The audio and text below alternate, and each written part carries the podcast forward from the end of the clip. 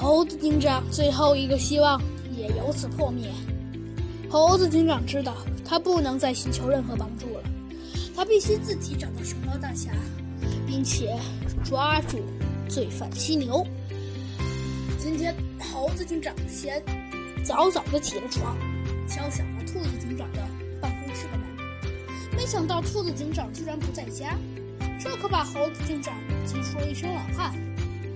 又去看弗莱熊，弗莱熊也没在家。猴子警长怀着最后的希望前往小鸡墩墩的家。还好还好，小鸡墩墩的家传来了一阵呼噜声。猴子警长立刻把门打开，走了进来。只见小鸡墩墩头在床的外面，而身子却斜在床上，被子早就不见了踪影，枕头正在他的脸上呢。猴子警长忍住没笑出声来，但结果他还是笑出来了一点声。这一笑可不得了，小鸡墩墩一下子从床上跳了起来。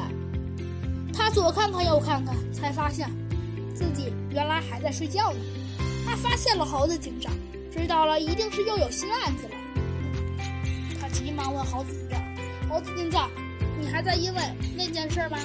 猴子警长没有理会小鸡墩墩的。是直接对小鸡墩墩说：“走吧，小鸡墩墩。”呃，去哪儿啊？小鸡墩墩也不知道。猴子警长在说些什么？满头雾水。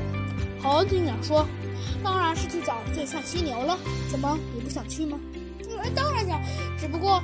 没错呀，只不过这家伙确实非常强，但是……”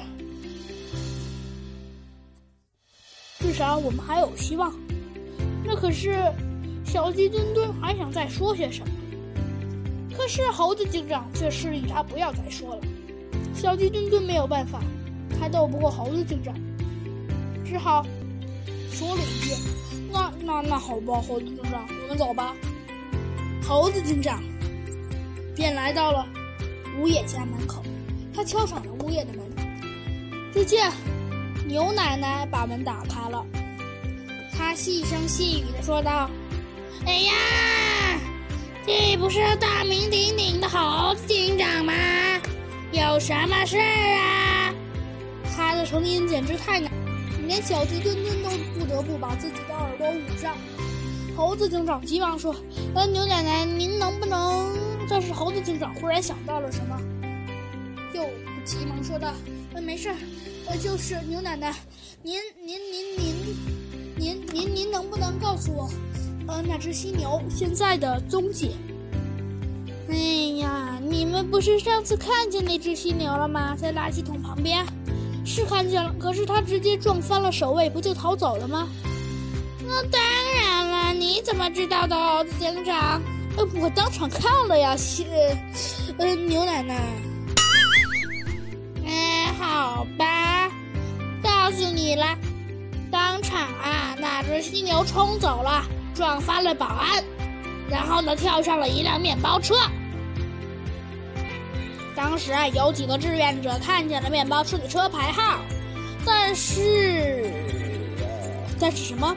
但是车牌号是幺幺零三 SB，幺幺零三 SB。这个有这种车牌吗？我也非常怀疑啊！就在这时，忽然小鸡墩墩一不小心踩了一下桌子，只见桌子哗啦一下掉了下来，那个记载着这个车牌号的小本本忽然掉了下来，落在了地上。